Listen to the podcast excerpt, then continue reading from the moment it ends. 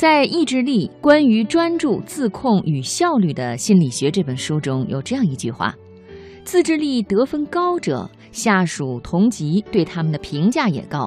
自制力强的人特别擅长与别人形成并维持完全而满意的依恋关系，具有更强的同理心，更擅长换位思考，情绪更稳定，更不容易出现焦虑、抑郁、偏执等问题。”今天的读热点，我们先来说说怎么样才能成为一个自律的人。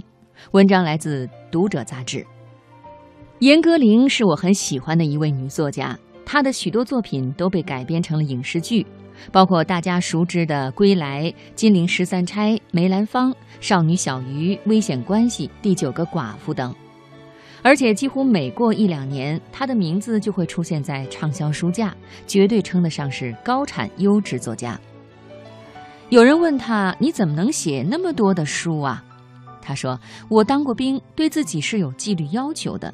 当你懂得自律，那些困难都不算什么。”严歌苓说的自律，就是每天至少写作六个小时，隔一天游泳一千米，几十年如一日。看到他的生活日常，我相信许多人都会感觉这个工作量不过如此，这个运动量也不过尔尔。可又有多少人敢说自己能够在选择一件事情以后坚持做几十年呢？那么我们该怎么做才能成为自律的人呢？第一，加强意志力的训练。实验证明，意志力是可以通过刻意训练获得的。意志力的训练可以让人更自律，而且通过提高意志力改进生活某个方面的人，通常能够不知不觉改变生活的其他方面。比如我的闺蜜燕子，天生易胖体质，别人吃肉她喝水，别人躺着她站着，别人暴饮暴食她精挑细选，最后胖的一定是她。打从少女时期就没见过她的骨架长什么样，为了减肥，她试过各种办法都半途而废。她曾经自暴自弃，胖成葫芦。一年前，她终于下定决心跟脂肪死磕到底。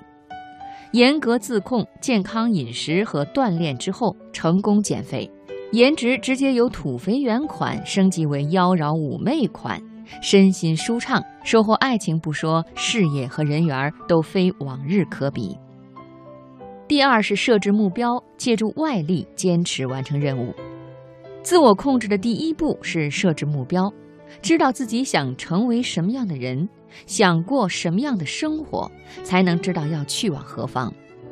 想富甲一方，就去积累经商经验；想治国平天下，就去见识，去体察民情；想桃李满天下，就去三尺讲台；想著作等身，就去体验人生，读书码字。目标的实现需严格自律，管理时间，管理情绪，平衡生活和工作。这个过程可以借助时间管理软件，自我催促、自我监督，同时通过网络分享，让亲朋好友监督自己，并与同道中人相互竞争，提高任务完胜的持续性和趣味性。第三呢，是专注眼前，一次只做一件事。苏轼说：“书富如入海，百货皆有之。”人之精力不能兼收进取，但得其所欲求者耳。故愿学者每次做一意求之。人的精力有限，不能穷尽所有知识。同样，意志力也是有限的，它像肌肉一样，过度使用会疲劳，会递减。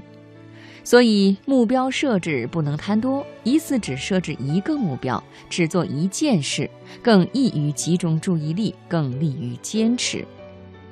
通往梦想的旅途总会有迷茫和不自知，诱惑和牢笼，荆棘和野兽。在前行的路上，请记得以自律为手杖，杀妖斩魔，开山辟路。即使旅途艰辛，你也一定会达到属于自己的理想之国。